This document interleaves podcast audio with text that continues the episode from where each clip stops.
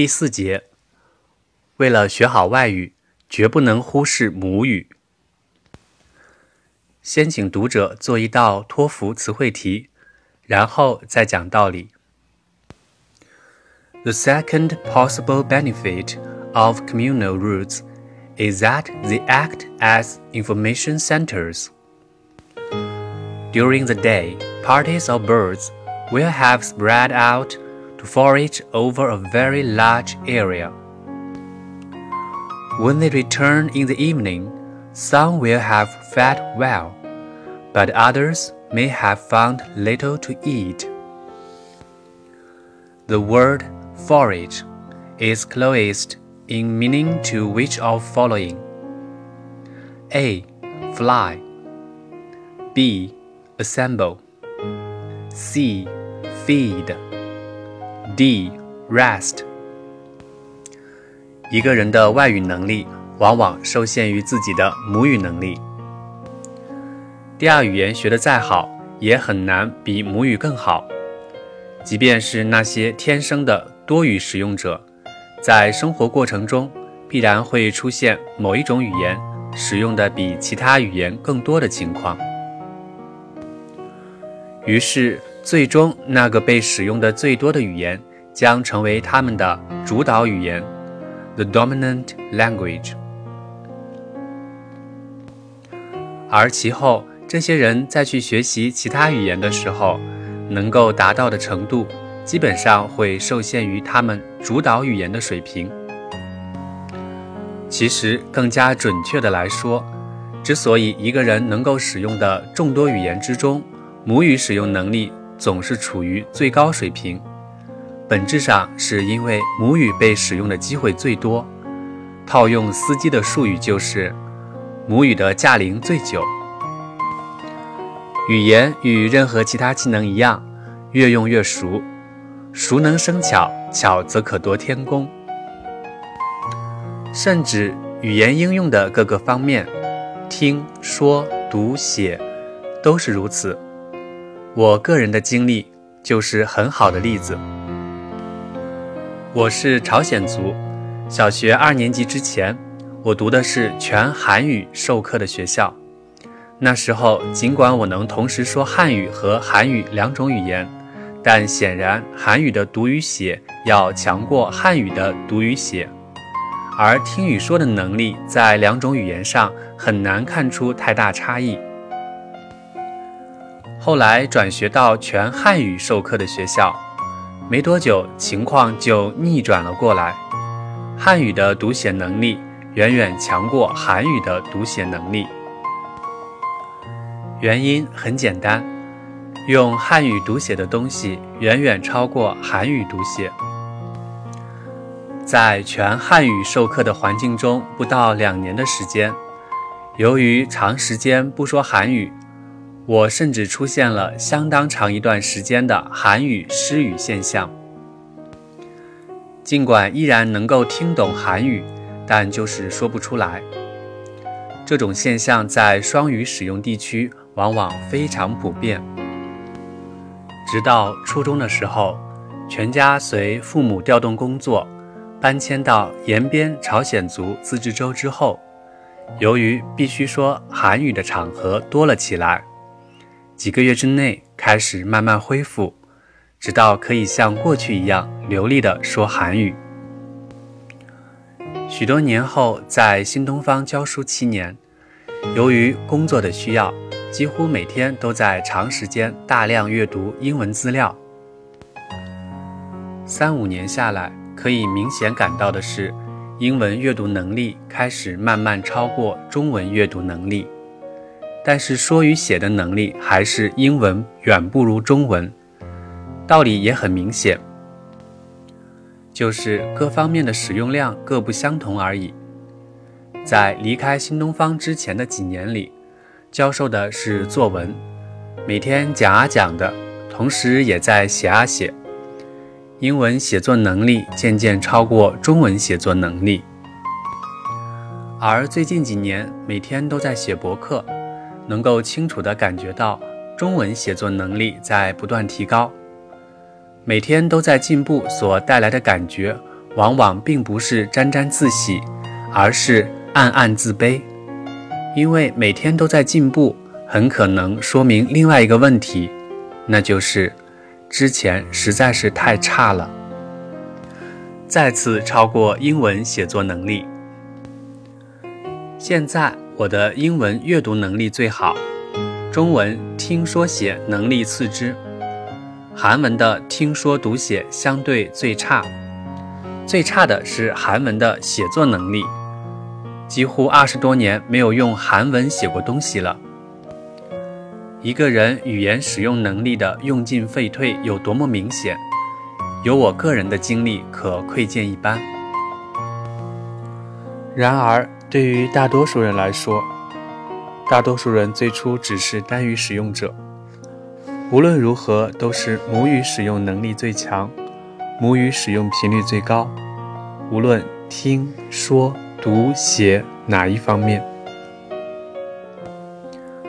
而当我们运用语言汲取知识、交流经验、沟通讨论的时候，连带着语言一起使用的还有很多其他能力，比如观察能力、概括能力、转述能力、逻辑能力。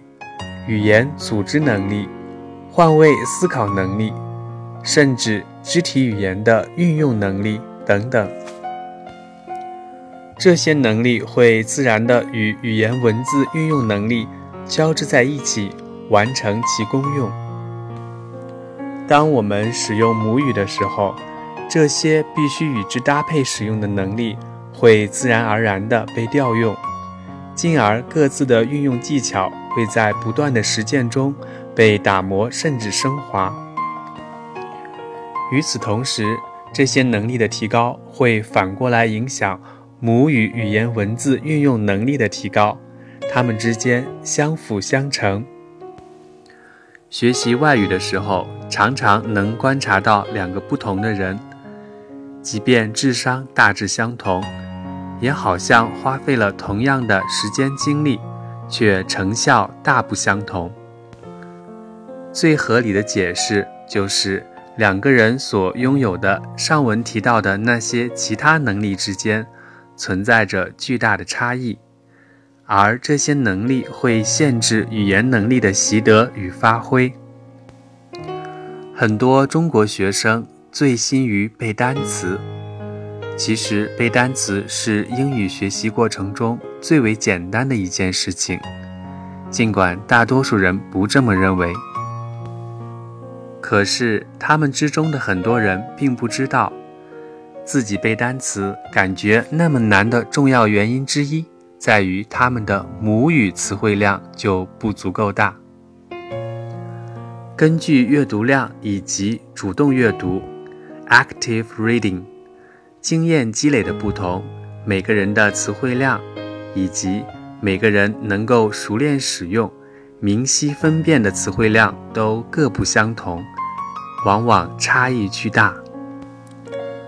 如此说来，相对于那些母语词汇量大、能够熟练使用、明晰分辨的词汇量同样也相对更大的人来说，他们可能在阅读中见到更多他们在母语中就没用过，甚至干脆没见过的词汇，所以他们相对会遇到更多几乎无法逾越的阅读障碍。而在背诵单词列表的时候，他们也相对面临更多的困难。我在长期讲授托福作文的过程中。最常观察到的现象是，很多学生写不出作文，根本不是英文问题。因为事实上，那些作文题目尽管貌似简单，但是实际上很可能，就算让他们用中文写，也不一定写得出来。更多的时候，他们不是不会写英文。而是干脆没什么东西可写，哪怕让他们用中文，也一样没什么东西可写。老外的文章并不是因为辞藻华丽、句式复杂才值得看，任何文化都一样，包括中文世界，讨厌金玉其外，败絮其中的文风，而是因为好的文章简洁、有效、朴素、具体、生动。想想看，在中文世界里，这样的文风不也是被认为最佳的吗？至少孙犁先生就是这么认为。平日里写中文文章就是空话连篇的人，如何教会他用英文写出？Using clearly appropriate examples or details to demonstrate his ideas。使用清楚恰当的例子或者细节论证他的观点的文章呢？这一条几乎是所有留学考试，托福。GRE、SAT、雅思中的作文部分的最重要评分标准之一。这甚至不是中文问题，而是思考习惯问题。我常常调侃很多学生写文章，for example 的时候只能 for 一个 example，for example 的谐音，甚至很多时候连一个都没有。这是平日里没有带着问题观察记录的习惯造成的，与语言，无论是中文还是英文，甚至没有任何关系。大多数人没有写作的习惯，于是很多人根本就没有真词琢句的经验。但是很容易想象。一位在使用母语时经常真词琢句的人，对各类同近义词之间的微妙差异，就相对那些没有经验的人可能更加敏感。所以，这些人在学习外语的时候，同样可能会自然而然地更多关注各类同近义词之间的微妙差异。并且可以更加轻松地掌握。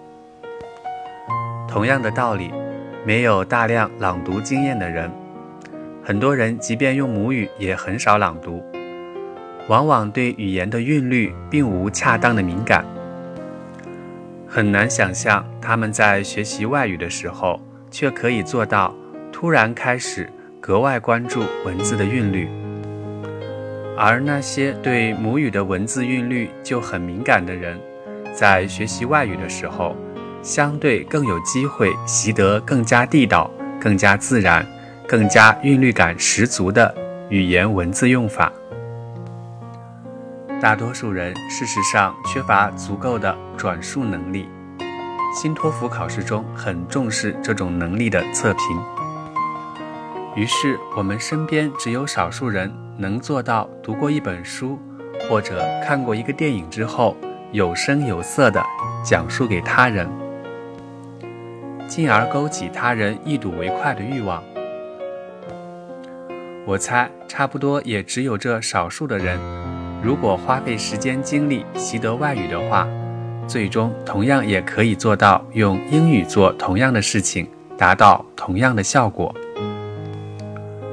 阅读母语的时候不注重上下文联系的人，阅读外语的时候往往更无暇顾及上下文联系，因为有很多生词需要处理，很多不熟悉的语法结构要解析，乃至于更经常阅读但不理解。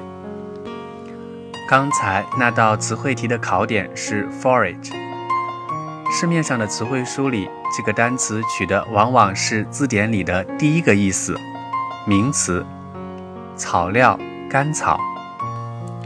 可是这道题下的四个选项却都是动词，于是 forage 在文章中的词性就只能是动词。那它是什么意思呢？很多人就是这样被词汇书给害惨了。背过这个单词的人，也许会颤颤巍巍地猜想：草料被名词动用，那就应该是 feed 的意思。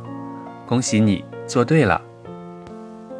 可是，这样能够做对这道题目的人究竟有多少呢？看看数字就知道了。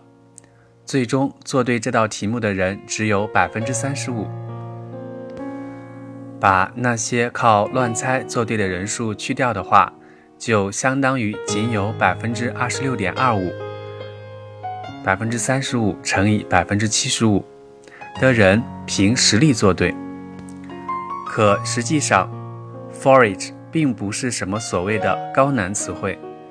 大学英语四级词汇大纲中就有这个单词，在每一本四级词汇书的 F 列表里都有这个单词。换言之，托福考生里背过这个单词的人应该远远超过百分之二十六点二五这个比例才对。然而，就算不认识 forage 这个单词，能不能做对这道题呢？让我们看看上下文。前面那句话说，白天的时候，鸟们出去干了件事。至于干什么了，暂时不知道。During the day, parties of birds will have spread out to forage over a very large area. 后面那句话说，晚上他们回来的时候，其中的一些就吃饱了。When they returned in the evening, some will have fed well. 现在请听题，他们干什么去了？这还用认识那个单词吗？连脑筋急转弯都算不上。答案是吃去了吗？大多数考生至少七成以上，完全无法想象出题者有多么的体贴。出题者担心考生认不出 fed 是 feed 的不规则过去分词，还特意在后面再补上一个句子。而另外的一些鸟几乎没吃着什么。But others may have found little to eat。用来说明 fed 其实就是 eat。于是题目要求考生在四个选项中找一个 fed 和 eat 的同义词，那就是 C 选项 feed。有什么理由做错这道题呢？奇怪。讲解过后，读者就可以明白，这道题竟然有七成以上的人做错，有多么荒唐了吧？可是统计数据告诉我们，这就是冷冰冰的事实：七成以上的人完全不具备上下文联系能力。七成以上，如果你觉得这个比例很惊人的话，相信我，一，你并不孤独。二，你又错了。让我们来审视一下我们自己在母语世界里的表现吧。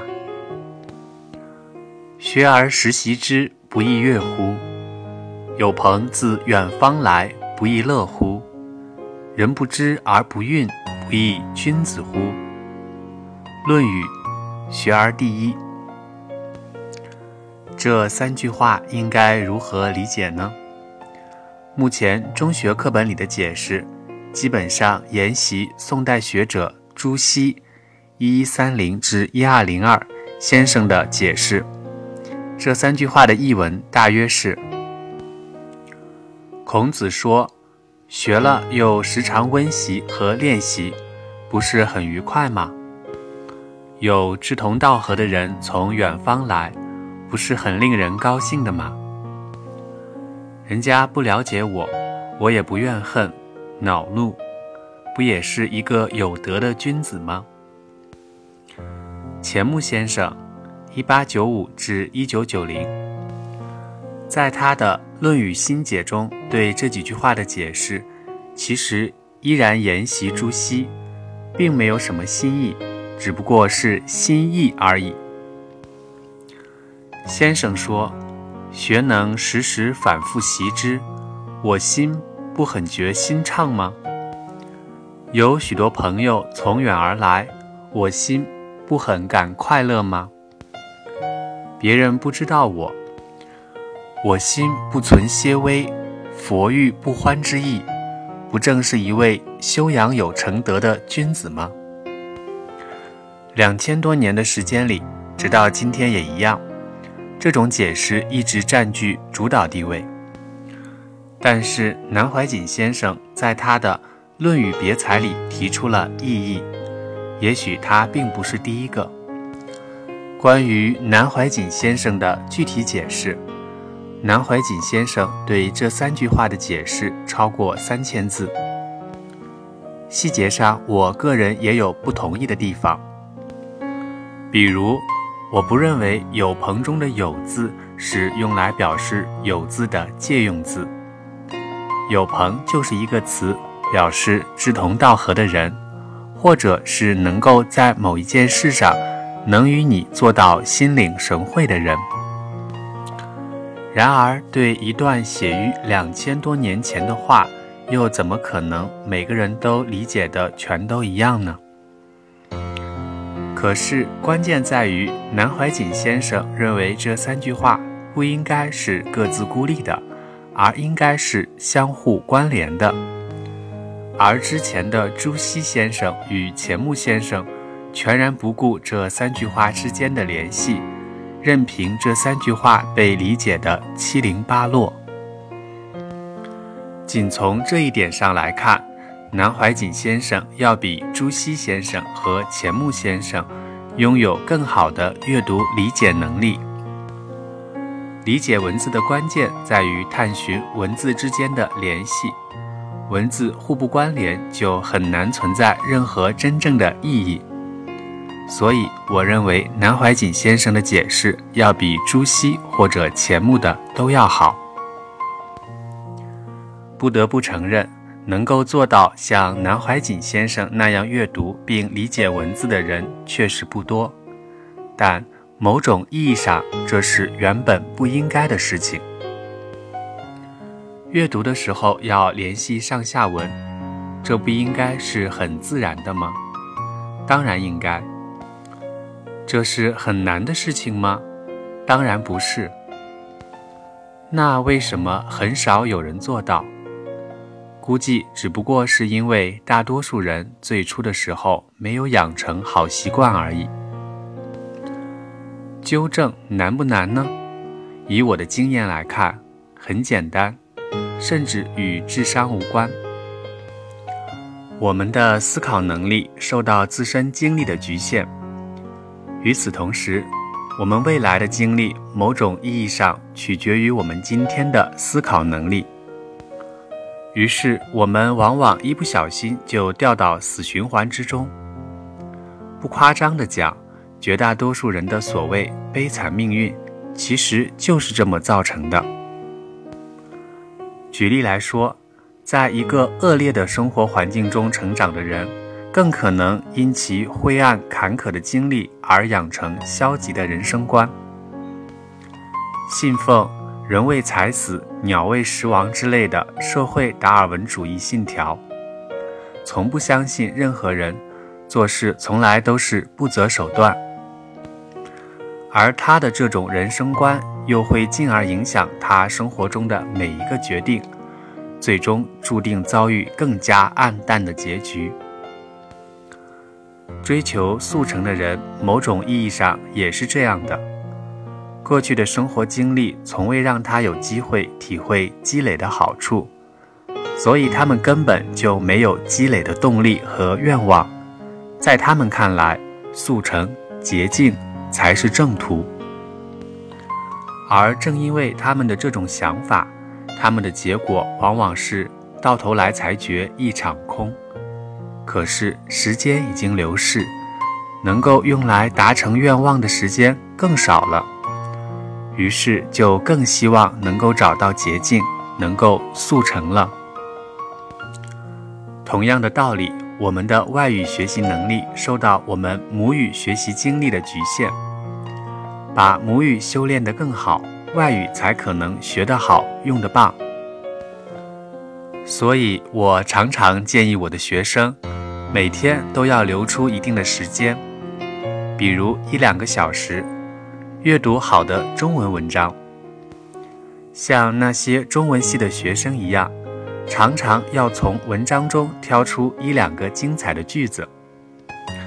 揣摩作者的立意、用意、选词技巧，甚至韵律的把握，而后反复诵读，潜移默化地提高自己的母语语言文字应用能力。某种意义上，一个人的思考能力，很大程度上受他语言文字理解能力、应用能力的局限。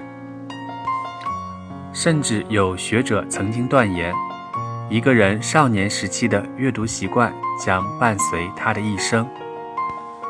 其实，这种看法并不极端。某种意义上，我们每天都能看到很多人现在的生活，在他很小的时候早就注定了。只不过他们自己并不自知而已，所以适当提高一下自己的阅读难度是有必要的。从这个意义上来讲，读读书杂志就比读读者杂志更加划算。而哪怕读读读者杂志，都比只看言情武侠小说或者知音之类的杂志，不知道要强出多少倍。当然，以上的看法只针对在意自己思考能力的人有意义。很多只在意当前阅读快感而不在意自己未来收益的人，这也许也是一种生活策略，就可以忽略以上的建议，自行其事就好。李敖先生成年之后从未离开过台湾，即便他口语发音很差。但他用英文写的文章却漂亮得很。林语堂先生的英文文章远比中文文章更加深邃优雅。钱钟书先生的英文可以让很多牛津、剑桥的教授自卑。某种意义上，我认为这些高人很可能并非拥有超人的智商才能做到如此令人惊叹。更可能是因为他们本身母语就用得过人若干等，他们自己就是语言大师，于是对语言文字的方方面面都有过人的感受、认知、敏感和心得。于是他们哪怕花费与常人相同的时间精力去琢磨外语，也必然使常人望而兴叹，仰之弥高。更何况，这些人习得母语的时候，就相对于常人花费了更多的时间精力，拥有更多的经验技巧，于是他们在习得外语的时候，所需要耗费的时间精力，自然而然就比常人更少。但他们过往的习惯会使他们又自然而然地投入相对常人更多的时间与精力。与此同时，他们通过运用。在母语习得中，已获得的经验技巧，还会使那些经验技巧更加高超。于是，他们的外语水平自然会使常人只能远远地望其项背而终生不得。人们特别容易高估自己，绝大多数成年人对自己的母语水平过度自信，他们以为自己的母语水平很高，却忘了另外一个事实。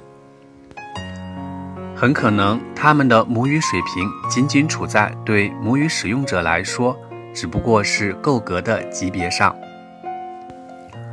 只不过大多数成年人从学校毕业之后，按照我们的教育体系教学内容设置来看，更可能是高中毕业之后，不再被强制参加各种语文考试，不再有机会因考试成绩差而自卑。于是，自然而然地认为自己的语文水准已经相当高，总比中学生强吧？他们这么想，可事实上还真的不见得。多少本科毕业生，甚至包括相当部分的研究生、博士，走入社会之后，竟然写不出一份像样的租房合同，或者竟然不能够完全读懂自己所签写的雇佣协议。很多人听人讲话、读人文章之后，常常断章取义，其实并非出自故意，只不过是文字理解水平太差，乃至于经常听不到、看不到一些重要内容而已。不妨想象一下，绝大多数人，这个比例绝对会超过百分之九十九。无论多么认真地写一篇文稿，无论自己反复修改过多少次，能够正式出版之前，拿到编辑手里之后，一字都不需要改动的可能性几乎是零。更可能的存在着一些有意无意的错别字，或隐蔽或明显的语法错误，自以为是的表达等等，往往需要另外一个人反复推敲才行。很多人忽视母语的修炼，像鸵鸟遇到危险时，只顾着把头埋起来一样，一头扎到英语学习中去。其实不见得是有意而为之。更深层次的原因，很可能仅仅是对自己母语水平的错误估计。这么看来，语言学习要比健身难多了。大多数人只要能够做到坚持三年，每周至少三天去健身房锻炼两个小时，就可以塑造出魔鬼身材。男人雄壮，女人窈窕。当然，这只有万分之一的人做到。然而，语言的学习却需要很多知识技能的支撑，而这些知识技能也需要耗费大量的时间精力去获得、去打磨。这些其他知识技能的积累，反过来又会促进语言的习得，促进语言应用能力的提高，它们之间相辅相成。可见语言学习有多难，也就是说，不明就里想要速成，只不过是幼稚造就的幻想而已。有一次，我到天津遇到一位出租车司机，他知道我是英语老师之后，说道：“现在是不是英语老师赚的很多呀？”我说：“真的一般般。”我没有撒谎。在这个国度，靠教书是赚不了大钱的，只不过赚的钱比较干净而已。他接着说：“你看我们开车的，哎，可怜着呢，没办法呀，上学的时候不懂事儿。哎，你说从现在开始，我就让我儿子学英语，别的都不学了，只学英语，那是不是肯定学的比别人好啊？”这位司机显然不是开玩笑。我也想很认真地回答他，可是我知道我很难短时间内给他讲清楚，只好说，应该是吧。我知道他要是真的让儿子那么做的话，其一，他儿子就算竟然真的听话，也根本做不到；其二，就算真的做到了，也不会有好的结果。而我知道，我这种敷衍不会害到任何人，因为其三，他儿子根本就不会听他的，谁会愿意做那么无聊的事情呢？所以，某种意义上，我总是觉得，如若某个人能把外语学得很好的话，那么这更归功于他的小学语文老师，多于他后来所有的英语老师。当然，更多人的母语语文老师其实是自己，因为实在没遇到过好老师。